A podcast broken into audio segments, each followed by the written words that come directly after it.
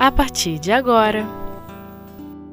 Gestos de Amor Obras Póstumas Precursores da Tempestade com Alzenita Santos. Bom, e aí estamos novamente para mais um estudo desse livro precioso em obras póstumas, nessa sequência é, de comunicações, vamos hoje falar sobre os precursores da tempestade, que foi uma mensagem recebida em Paris, 30 de janeiro de 1866. O grupo Senhor Golovin e médio Senhor L. Muito bem. Que tem esse título assim, forte, né? Precursores da tempestade. Será de que tempestade eles estão falando? Mas vamos ler um trechinho aqui para nos inteirarmos, né? É um espírito que dá essa comunicação. Ele se assina inocente que em vida foi o bispo de Taurida. Desconhecido. Mas vamos lá o que é que ele diz. Ele escreve: permitir a um antigo dignatário de Taurida abençoar vossos dois filhos, que eles possam, sobre a égide de suas mães, tornarem-se inteligentes em tudo e ser para vós a fonte de reais satisfações.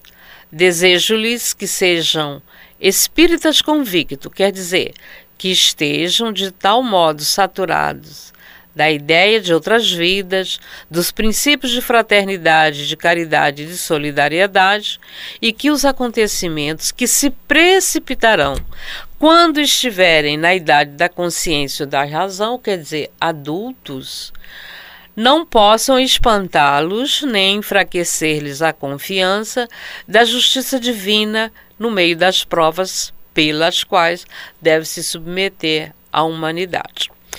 Esse espírito, a gente está aqui observando que é, é, como se ele estivesse abençoando duas crianças que é, acabaram de nascer e aí é como se estivesse sendo batizado, né? Ele está desejando o melhor para essas crianças e que eles possam ser educados dentro dessa ideia, dentro desse conceito de ética e moral, para que amanhã venham a ser adultos, né? Também equilibrados. Mas ele, ele vai desejar isso até porque uma forma dele sentir uma segurança e que eles sejam educados dentro desses conceitos para que desenvolvam estruturas morais, espirituais e físicas, né? Para, vou dizer, vivenciar, suportar o que há de vir. Muito bem, essa mensagem, como falei aqui no início, é em janeiro, início do ano de 1866. A Grande França já tinha passado já algum tempo, algumas três décadas, pela Guerra Franco-Prussiana, no, no reinado lá de Napoleão II ou terceiro, se não me engano. E a gente sabe que é, essa aquela guerra foi uma questão com a Alemanha, né? Causou assim transtornos para a sociedade, uma sociedade que estava se implantando de república naquela situação toda, democracia. É fácil não, não é. E como toda, seja rebelião, seja guerra, seja o que for, ela causará estragos e esses estragos para serem reorganizados é, demora tempo e dá trabalho. É assim com todas as guerras. E aí esse companheiro está fazendo assim a apresentação do pensamento dele e dessa convivência ali com afetos, espíritos amigos. Ele continua dizendo que às vezes vos espantais com o azedume com, com o qual vossos adversários vos atacam. Segundo eles, sois loucos visionários. Tomai a ficção pela verdade e ressuscitais o diabo e todos os erros da Idade Média. O que é que ele quer dizer com esse pequeno parágrafo?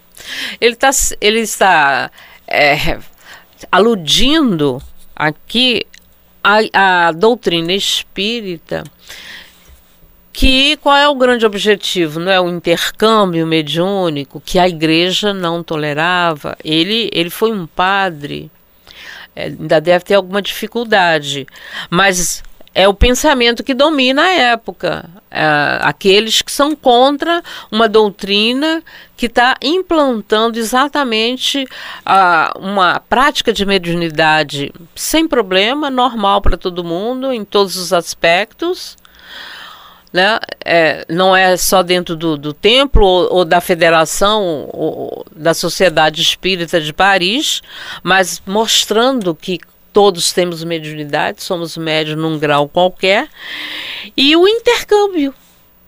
O intercâmbio do médio poder incorporar e a gente ter essa conversa com o plano espiritual que vai além. Aí é, é, a evocação, é, é vir o espírito, você se preparar e conversar, dialogar questionar, ouvir os conselhos ou questionamentos também, o que assustava ainda profundamente né, a, a posição da igreja.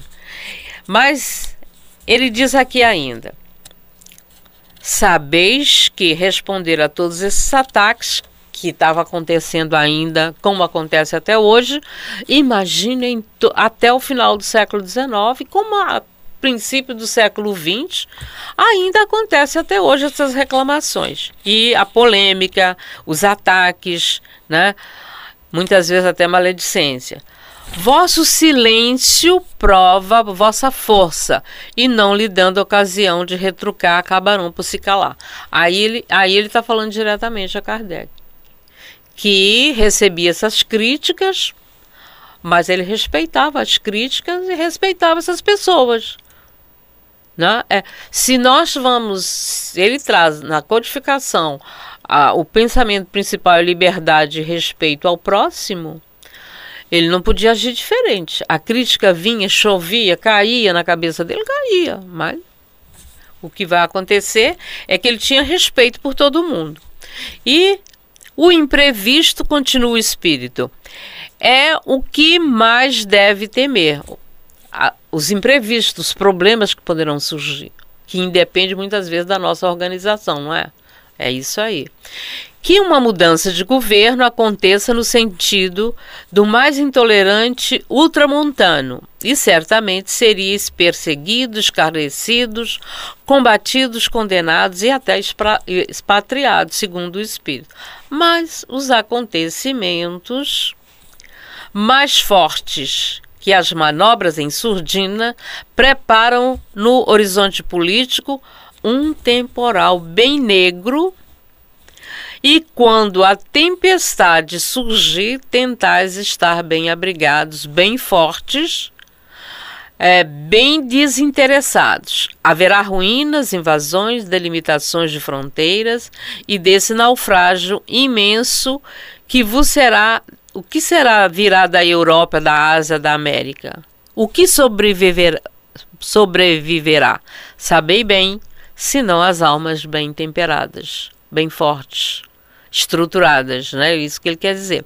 E os espíritos esclarecidos, tudo que for injustiça, lealdade, honra e solidariedade.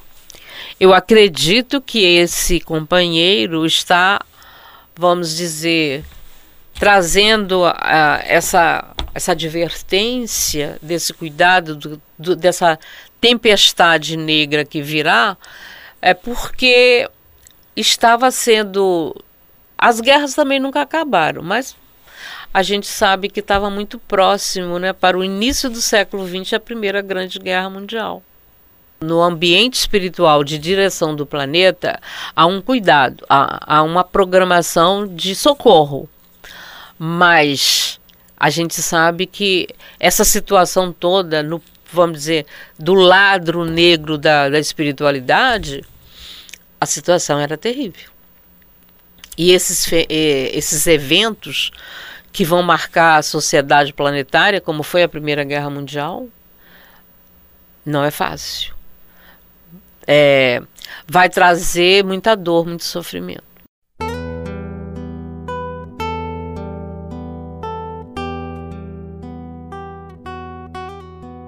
Gestos de amor. Obras póstumas. E aí o companheiro vai falar, né, que haverá ruínas, invasões, delimitações de fronteira. É, esse evento que vai dominar o mundo não é nada mais nada menos do que a Primeira Guerra Mundial. E ele continua dizendo, né, que virá da Europa, da América. O que sobreviverá Sabei bem, serão essas almas temperadas. Ele continua num outro item a dizer, vossa, fazendo uma recomendação muito interessante. Vossas sociedades, tais como estão organizadas, são perfeitas? Eu, eu ouso dizer que não, nunca foi perfeita. Nossa sociedade encarnada sempre trouxemos, tivemos muitas dificuldades, né? Os governos, enfim, tudo Sempre tem alguém no poder, no comando, seja esse ou aquele, o rei, o presidente, seja lá o que for. E acompanhando tudo isso, meu, um jogo, o jogo do poder. Mas isso tudo sempre o homem visando só muito lado do material, né? De manter os poderes, porque manter o poder também é uma satisfação pessoal para quem está no poder. E olha, então não somos perfeitos, né? Mas tem de vossos párias aos milhares, aos milhões, e a miséria enche incessantemente vossas prisões, vossos lupanares e abastece o cadastro falso. E é verdade, né? A ignorância, a privação de tudo, a carência de tudo, né? Para, principalmente para o povo humilde, os pobres que não tinham acesso a nada ainda, né? A burguesia estava crescendo, mas ainda havia muita dificuldade. Aí ele vai dizer que a Alemanha vê como em todos os tempos emigrar seus habitantes a centenas de milhares, os o que não faz honra a seus governos. É, se um povo está saindo de um país é porque ele não está satisfeito com aquele país óbvio. O Papa, o príncipe temporal, espalha o erro no mundo ao invés do espírito de verdade, do qual é o emblema artificial. Deveria ser um emblema real, mas não é. Não conseguem. Até porque essa soberania do Estado do Vaticano, meu Deus, desde que se instituiu, quanta dor, quanto sofrimento para manter aquele poder lá, né? quanta coisa de, nos bastidores que a gente não, é melhor nem procurar saber, como diz uma amiga minha, vamos pular essa parte. E, e ele sendo representante do Espírito de verdade, aquele Espírito de verdade que Jesus nos promete, né? Quando ele esteve entre nós. E por toda parte ele fala da inveja, dos interesses que se combatem e não esforços para reerguer o ignorante. Esse, esse espírito que foi um religioso em vida, a gente percebe pela sua fala de trazendo uma verdade nua e crua, mas que tem que encarar, é a verdade. É, o que deveriam combater, que era acabar com a miséria, ou pelo menos né, dar as possibilidade da posse do necessário para que tivesse estudo, tivesse o alimento, tivesse o mínimo de uma vida digna, né? E não, não ter os problemas, como ele falou anteriormente aqui, dos milhões de párias que estão sobre o planeta e não consegue cumprir o projeto da vida de cada um, que é progresso e evolução, infelizmente. Então, os governos minados pelos príncipes egoístas pensam em apoiarem-se na maré que sobem, e essa maré é a consciência humana. E que finalmente se insurge após séculos de espera contra a minoria que explora as forças vivas das nacionalidades. Aí ele vai falar nacionalidades, ele até tem uma, um ponto de exclamação, que é que a Rússia possa não ter encontrado um escolho terrível, um cabo das tormentas. Ah, é preciso lembrar que é, cabo das tormentas ele está falando de, de um acidente geográfico, né? Ele está fazendo alusão a isso.